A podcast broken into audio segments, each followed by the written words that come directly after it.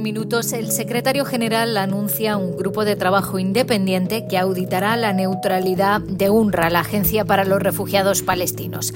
Esta investigación se realiza en paralelo a la de la supuesta participación de 12 empleados en los ataques del 7 de octubre en Israel.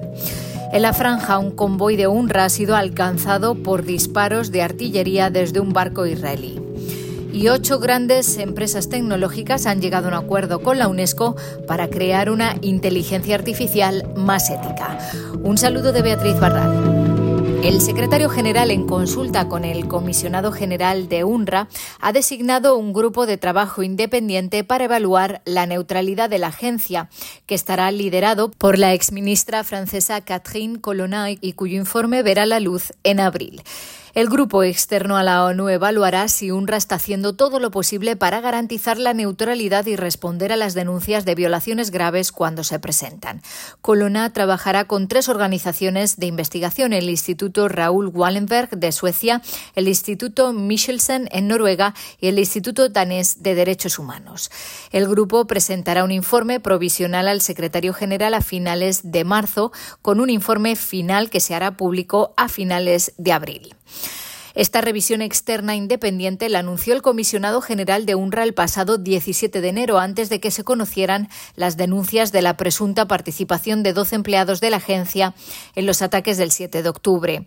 Esas denuncias están siendo investigadas en paralelo por la Oficina de Servicios de Supervisión Interna de la ONU. La cooperación de las autoridades israelíes, quienes hicieron estas denuncias, será fundamental para el éxito de la investigación, dijo Antonio Guterres.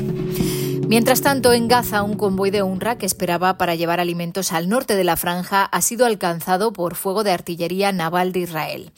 Aunque enviamos notificaciones sobre todos los convoys de ayuda y coordinamos todos nuestros movimientos, los convoys siguen siendo atacados. Los civiles y la ayuda a los civiles debe ser protegidos en todo momento, dijo Philippe Lazzarini en X antes Twitter. El Programa Mundial de Alimentos también dijo el pasado viernes que no pudieron llegar al norte de Gaza por tercera vez en una semana. Solo cuatro convoys lo lograron en todo el mes de enero con unos 35 camiones con alimentos para 130.000 personas, una cantidad insuficiente para evitar una hambruna. Más de 27.400 personas, en su mayoría mujeres y niños, han muerto en Gaza por los ataques israelíes y más de 66.800 han resultado heridas.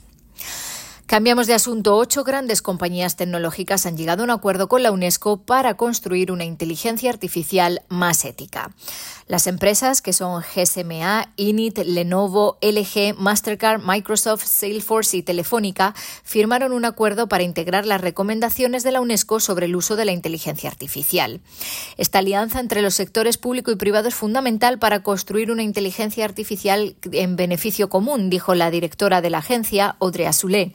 Es la primera vez que empresas privadas se comprometen con Naciones Unidas en este área.